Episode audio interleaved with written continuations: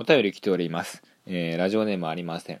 えー力飯が残り8店舗しかないことについて。え？ー、マジっすか？まあ以前にもね、話しましたけどね、新宿のね、歌舞伎町の入り口にあるね、力飯がなくなってね、で、この前行ったらね、寿司まみれっていうお寿司屋さんになってましたね。力飯ね、中学だっけな、高1ぐらいかな。めっちゃ食ってたね。うん。近所にあったんですよ。今もそこは家系ラーメン屋になってますけど、焼き牛丼ね。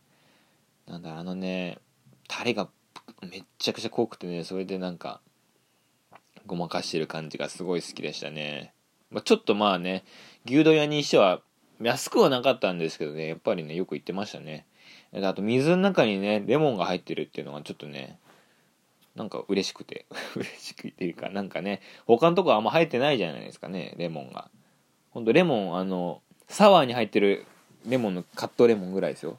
それが水あのでっかいピッチャーの中に入っててもう、まあ、全然ほぼ味しないんですけどミウぐらい。ミュウのあのレモン味ぐらいしか味しないですけどうん。あれ好きでしたね。でもねその焼き牛丼がちょっと流行りだしてる頃に松屋がね同じの始めちゃったからね。そっからなんか崩壊してったイメージがありますね。うん。でも8店舗あるんだね。